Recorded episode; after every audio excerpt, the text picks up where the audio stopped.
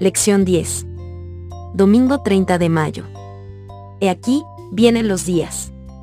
Lee Jeremías, capítulo 31, versículos del 31 al 34 y responde las siguientes preguntas.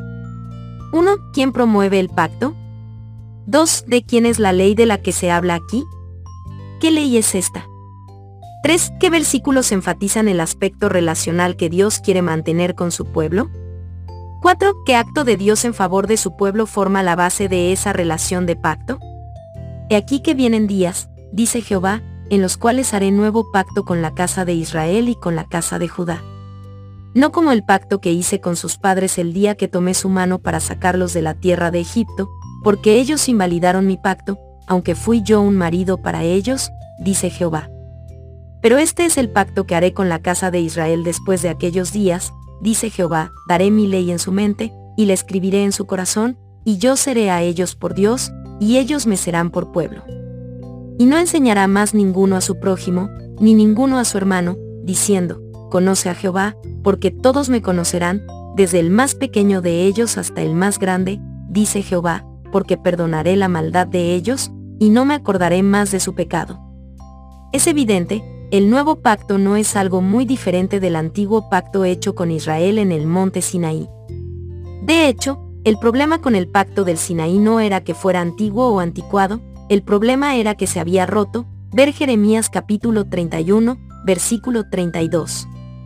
No como el pacto que hice con sus padres el día que tomé su mano para sacarlos de la tierra de Egipto, porque ellos invalidaron mi pacto, aunque fui yo un marido para ellos, dice Jehová.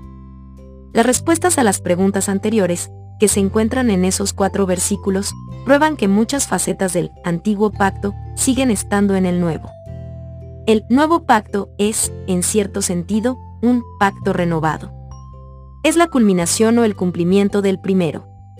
Concéntrate en la última parte de Jeremías capítulo 31, versículo 34, en la que el Señor afirma que perdonará la maldad y el pecado de su pueblo.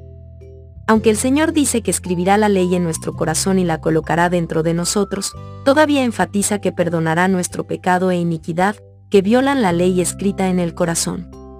¿Ves alguna contradicción o tensión entre estas ideas? ¿Por qué? ¿Qué significa, como dice Romanos capítulo 2, versículo 15, tener la ley escrita en el corazón?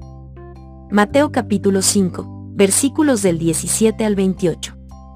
¿Cómo podrías usar los versículos de hoy para responder el argumento de que, de alguna manera, los diez mandamientos, o, específicamente, el sábado, ahora quedan anulados bajo el nuevo pacto? ¿Hay algo en esos pasajes que indique ese argumento? En todo caso, ¿cómo se pueden usar esos versículos para probar la perpetuidad de la ley?